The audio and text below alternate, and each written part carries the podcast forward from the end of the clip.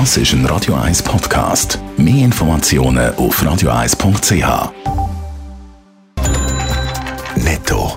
Das Radio 1 Wirtschaftsmagazin für Konsumentinnen und Konsumenten wird Ihnen präsentiert von Blaser Greinicher. Wir beraten und unterstützen Sie bei der Bewertung und dem Verkauf von Ihrer Liegenschaft.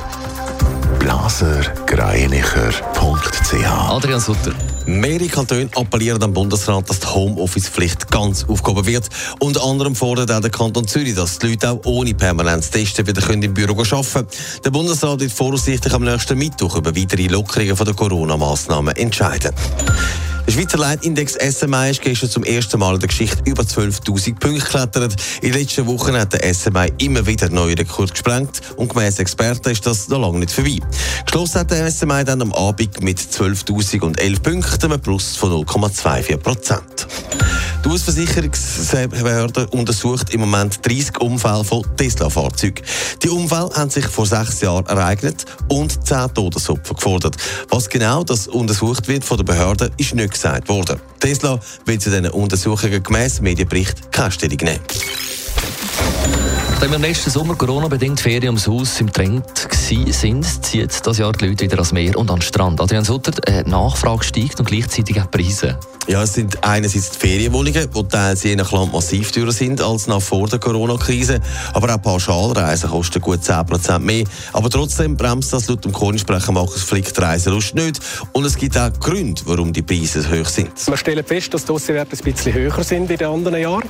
Aus zwei Gründen. Einerseits, die Hotels im Ausland dürfen äh, noch nicht voll ausgelastet werden. Sie verzichten deswegen weitestgehend auf Sonderaktionen. Aber es ist auch der Wunsch der Kundinnen und Kunden, ein bisschen mehr Geld auszugeben, sich eine höhere Kategorie im Hotel zu gönnen. Das Fernweh ist da, man gönnt sich etwas. Und aus diesen beiden Gründen sind die Aussenwerte ein bisschen höher wie normal. Ja, dann, wenn das all wollen, dann ist das gut, wenn alle gerne mehr zahlen als vorher. Aber bleibt das jetzt so, dann kommen die Preise wieder runter? Ja, sie kommen dann schon wieder runter, aber nicht gerade jetzt. Und bei Koni sagt man auch, dass man also nicht absichtlich da die Preise aufschrauben, um das reinholen, was man im letzten Jahr Verlust gemacht hat. Nein, das machen wir nicht.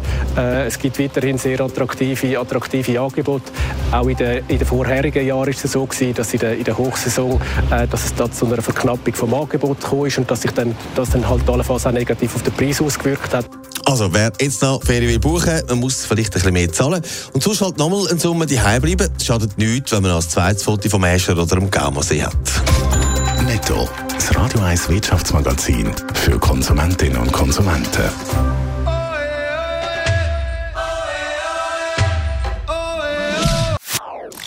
Das ist ein Radio 1 Podcast. Mehr Informationen auf radio1.ch.